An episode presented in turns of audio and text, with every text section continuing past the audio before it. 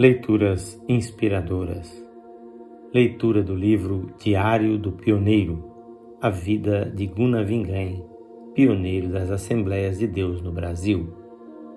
Capítulo 1, escolhido por Deus, quarta parte. Daniel Berg, fiel companheiro. Conheci Daniel Berg em novembro de 1909, em Chicago, quando eu estava buscando o batismo com o Espírito Santo.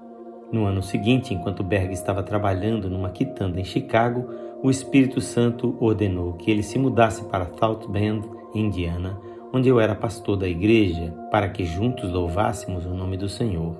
Ele deixou o seu trabalho, veio para South Bend e disse-me: Irmão Gunnar, Jesus ordenou-me para que eu viesse e me encontrasse com o irmão para juntos louvarmos o seu nome.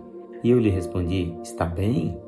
Daniel passou a participar comigo dos cultos e a testificar e louvar o Senhor por sua maravilhosa salvação. Um dia sentimos que era a vontade de Deus irmos à casa do irmão Adolfo Udin, o homem que Deus usara quando me chamou para o Brasil. Chegamos à sua casa num sábado à tarde, justamente quando ele estava chegando do trabalho. Quando entramos na cozinha, o poder de Deus veio sobre o irmão Udin e ele foi arrebatado em espírito como das outras vezes e foi ali, durante aquela poderosa reunião, que Daniel Berg recebeu sua chamada para me acompanhar ao Brasil.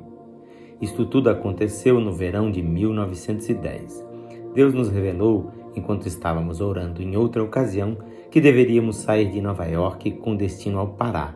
E para nos orientar mais ainda, nos revelou a data, 5 de novembro de 1910. Ainda não sabíamos se havia algum navio partindo para o Brasil naquele dia mas tudo foi comprovado depois. Partimos do porto de Nova York justamente no dia que Deus nos tinha revelado. Na leitura de amanhã teremos a quinta parte deste capítulo. Quem faz esta leitura é seu amigo Pastor Edson Grando. Que o Senhor Jesus abençoe ricamente a sua vida.